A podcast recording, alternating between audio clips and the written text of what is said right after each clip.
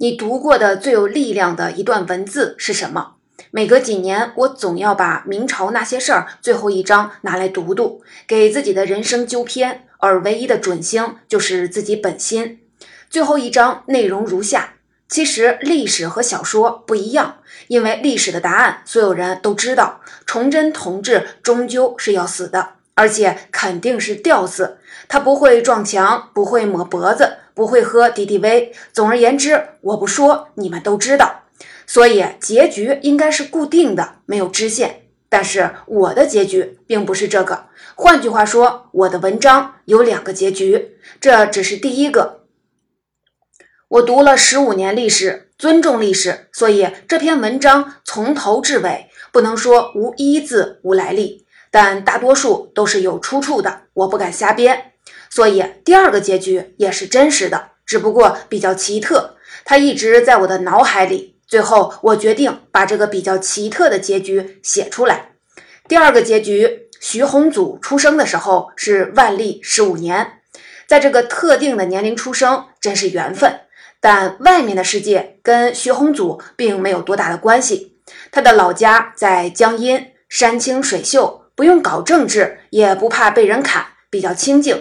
当然，清静归清静，在那年头，要想出人头地、青史留名。只有一条路，考试。似乎今天也是。徐宏祖不想考试，不想出人头地，不想青史留名，他只想玩儿。按史籍说，是从小就玩，且玩的比较狠，比较特别，不扔沙包，不滚铁圈，只是四处的瞎转悠。遇到山就爬，遇到河就下，人极小，胆子极大。此外，他极其讨厌考试。长大后让他去考科举，死都不去。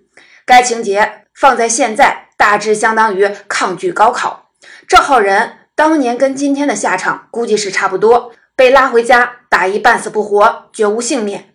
然而徐宏祖的父母没有打他，非但没有打他，还告诉他：“你要想玩就玩吧，做自己喜欢做的事情就行。”这种看似惊世骇俗的思想似乎很不合理，但对徐家人而言很合理。对了，应该介绍一下徐宏祖同志的家世。虽然他的父母并非什么大人物，也没名气，但他有一位祖先还算是很有名的，当然不是好名。在徐宏祖出生前九十年，徐家的一位先辈进京赶考，路上遇到了一个同伴，叫做唐衍，又叫唐伯虎。没错，他就是徐经。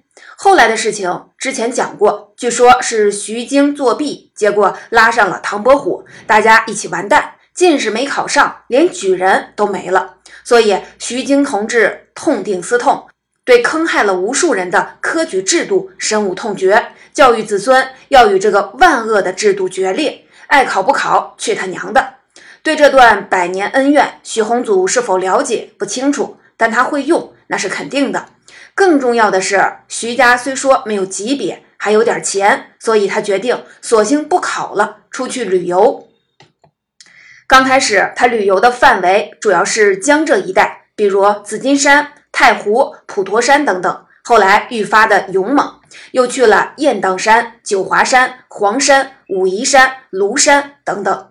但这里存在着一个问题：钱。旅行家和大侠的区别在于，旅行家是要花钱的。列一下，大致的包括以下费用：交通费、住宿费、导游费、餐饮费、门票费。如果地方不地道，还有一个挨宰费。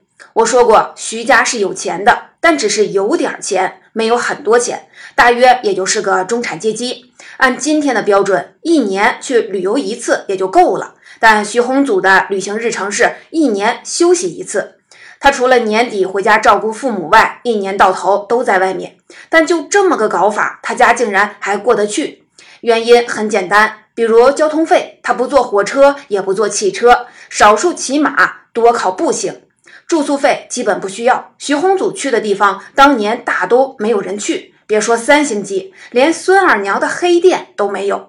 树林里、悬崖上打个地铺也就睡了，餐饮费也没有。我考察过，徐宏祖同志去的地方也没什么餐馆。每次他出发的时候都是带着干粮，而且他很扛饿，据说能扛七八天。至于喝水，山里面那都是矿泉水，门票费也是不用了。当年谁要能在徐宏祖同志去的地方设个点儿收门票，那只能说明他比徐宏祖还牛，该收。挨宰费是没有的，但挨宰是可能的，且比较敞亮，也没有暗地加价坑钱，都是拿刀明着来抢。要知道，没门票的地方固然没有奸商，却很可能有强盗。据本人考证，徐宏祖最大的花销是导游费用。作为一个旅行家，徐宏祖很清楚，什么都能省，这笔钱是不能省的。否则，走到半山腰，给你挖个洞，让你钻个洞，那就休息了。就这样，家境并不十分富裕的徐宏祖，穿着简朴的衣服，没有随从，没有护卫，带着干粮，独自前往名山大川，风餐露宿，不怕吃苦，不怕挨饿，一年只回家一次，只为攀登。从俗世的角度，徐宏祖是个怪人。这人不考功名，不求做官，不成家立业，按很多人的说法是毁了。我知道很多人还会说这种生活荒谬，是不符合常规的，是不正常的，是缺根弦的，是精神有问题的。我认为说这些话的人是吃饱了撑的。人只活一辈子，如何生活都是自己的事儿。自己这辈子浑浑噩噩的没活好，厚着脸皮还来指责别人，有多远就去滚多远。许宏祖旅行的唯一阻力是他的父母，他的父亲去世较早，只剩他的母亲无人照料。圣人曾经教导我们：“父母在，不远游。”所以在出发前，徐宏祖总是很犹豫。然而，他的母亲找到他，对他说了这样一番话：“男儿志在四方，当往天地间一展胸怀。”就这样，徐宏祖开始了他伟大的历程。他二十岁离家。穿着布衣，没有政府支持，没有朋友帮助，独自一人游历天下二十余年。他去过的地方包括湖广、四川、辽东、西北，简单的说，全国十三省全部走遍。他爬过的山包括泰山、华山、衡山、嵩山、终南山、峨眉山。简单的说，你听过的他都去过，你没听过的他也去过。此外，黄河、长江、洞庭湖、鄱阳湖、金沙江、汉江，几乎所有的江河湖泊全部游历。在游历的过程中，他曾三次遭遇强盗，被劫去财物，身负刀伤，还由于走进大山，无法找到出路，数次断粮，几乎饿死。最悬的一次是在西南，当时他前往云贵一带，结果走到半路，突然发现交通中断，住处被当地的土著围。过了几天，外面又来了明军，又开始围，围了几天就开始打，打了几天就开始乱。徐宏祖好歹是见过世面的，跑得快，总算顺利脱身。在旅行的过程中，他还开始记笔记，每天的经历他都详细的记录下来。鉴于他本人除姓名外还有个号叫做侠客，所以后来他的这本笔记就被称为《徐侠客游记》。崇祯九年，五十岁的徐宏祖决定再次出游，这也是他的最后一次出游。虽然他自己没有想到，正当他考虑出游方向的时候，一个和尚找到了他。这个和尚的法号叫做静文，家住南京。他十分虔诚，非常崇敬鸡足山迦叶寺的菩萨，还曾经刺破手指学写过一本《法华经》。鸡足山在云南。当时的云南鸡足山算是荒蛮之地，啥也不通，要去只能走着去。很明显，静文是个明白人，他知道自己要一个人去，估计到半路就歇了，必须找一个同伴。徐宏祖的名气在当时已经很大了，所以他专门的找上门来，要跟他一起走。对徐宏祖而言，去哪里倒是一个无所谓的事儿，就答应了他，两个人一起出发了。他们的路线是这样的：先从。南直隶出发，过湖广到广西，进入四川，最后到达云贵。不用到达云贵，因为到湖广就出事儿了。走到湖广的湘江，没法走了。两个人坐船准备渡江，渡到一半遇到了强盗。对徐宏祖而言，从事这种职业的人他已经遇到好几次了，但静文大师应该是第一次。此后的具体的细节不太清楚，反正徐宏祖赶跑了强盗。但静文在这场风波中受了伤，加上他的体质较弱，刚撑到广西就圆寂了。徐宏祖停了下来，办理静文的后事。由于路上遭遇强盗，此时徐宏祖的路费已经不足了。如果继续往前走，后果难以预料。所以当地人劝他放弃前进的念头，回家。徐宏祖跟静文是素不相识的，说到底也就是个伴儿，各有各的想法。静雯没打算写游记，徐宏祖也没打算去礼佛，实在没有什么交情。而且我还查过，他此前去过鸡足山，这次旅行对他而言并没有太大的意义。然而他说我要继续前进去鸡足山。当地人问为什么要去，徐宏祖答：我答应了他要带他去鸡足山，可是他已经去世了，我带着他的骨灰去，答应他的事情我要帮他做到。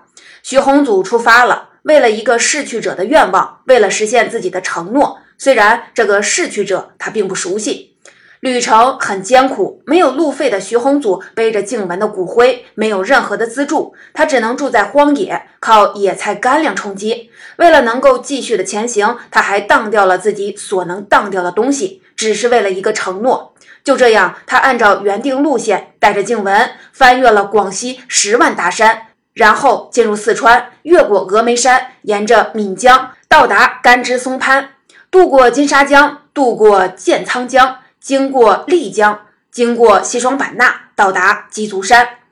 迦叶寺里，他解开了背上的包裹，拿出了静雯的骨灰。到了，我们到了。他郑重地把骨灰埋在了迦叶寺里，在这里，他兑现了承诺。然后他应该回家了，但他没有。从某个角度讲，这是上天对他的恩赐。因为这将是他的最后一次旅途，能走多远就走多远吧。他离开鸡足山，又继续前行，行进半年，翻越了昆仑山，又行进半年，进入藏区，游历几个月后，踏上归途。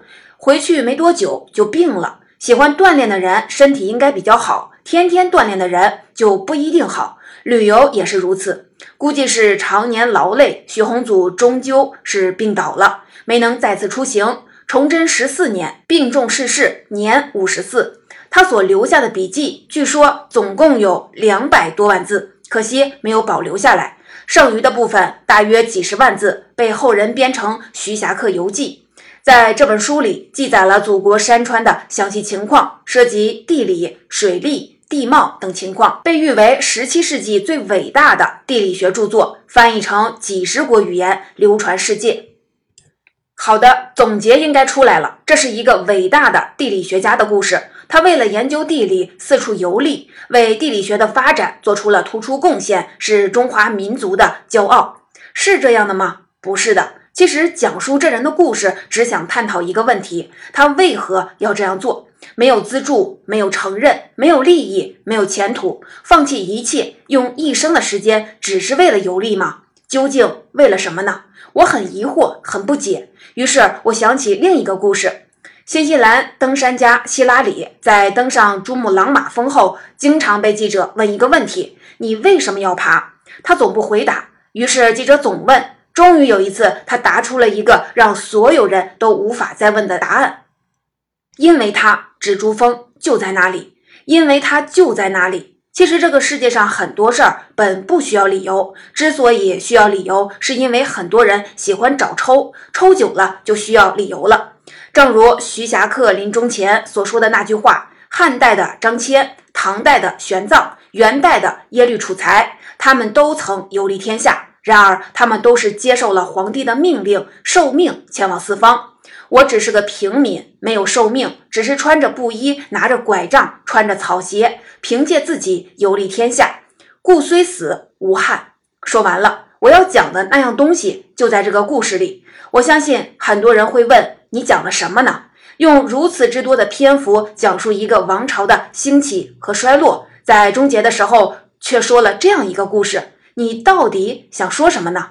我重复一遍，我要讲的那样东西。就在这个故事里已经讲完了，所以后面的话是讲给那些不明白的人，明白的人就不用继续看了。此前我讲过很多东西，很多兴衰起落，很多王侯将相，很多无奈更替，很多风云变幻。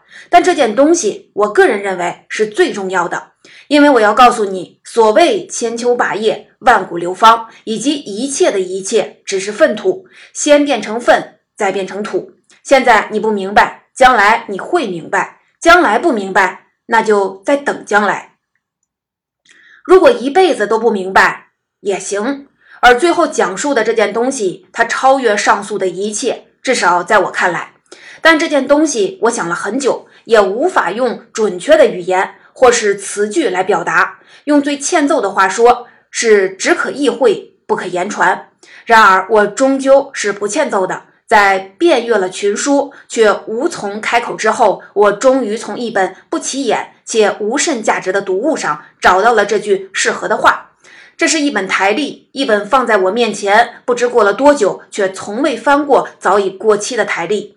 我知道是上天把这本台历放在了我的桌前，他看着几年来我每天的努力，始终的坚持，他静静的、耐心的等待着终结。他等待着，在即将结束的那一天，我将翻开这本陪伴我始终却始终未曾翻开的台历，在上面有着最后的答案。我翻开了它，在这本台历上写着一句连名人是谁都没说明白的名人名言。是的，这就是我想说的，这就是我想通过徐霞客所表达的，足以藐视所有王侯将相最完美的结束语。成功只有一个，按照自己的方式去度过人生。当你老了，头发白了。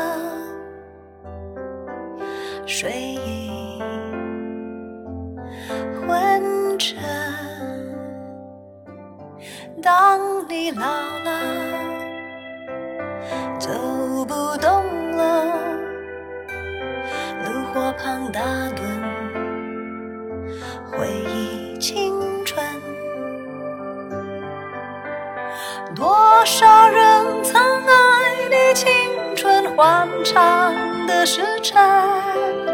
爱慕你的美丽，假意或真心。只有一个人还爱你虔诚的灵魂，爱你苍老的脸上的皱纹。当你老了，眼眉低垂。望不定，风吹过来，你的消息，这就是我心里的歌。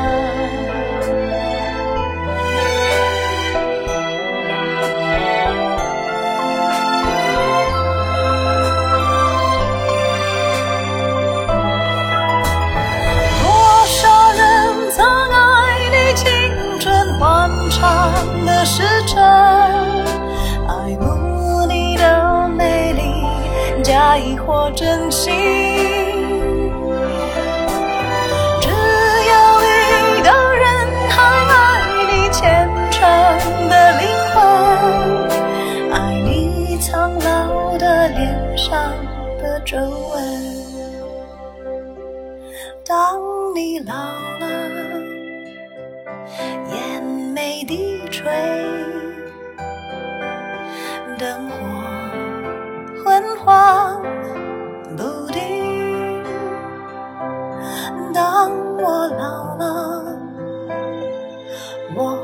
希望这首歌是唱给你。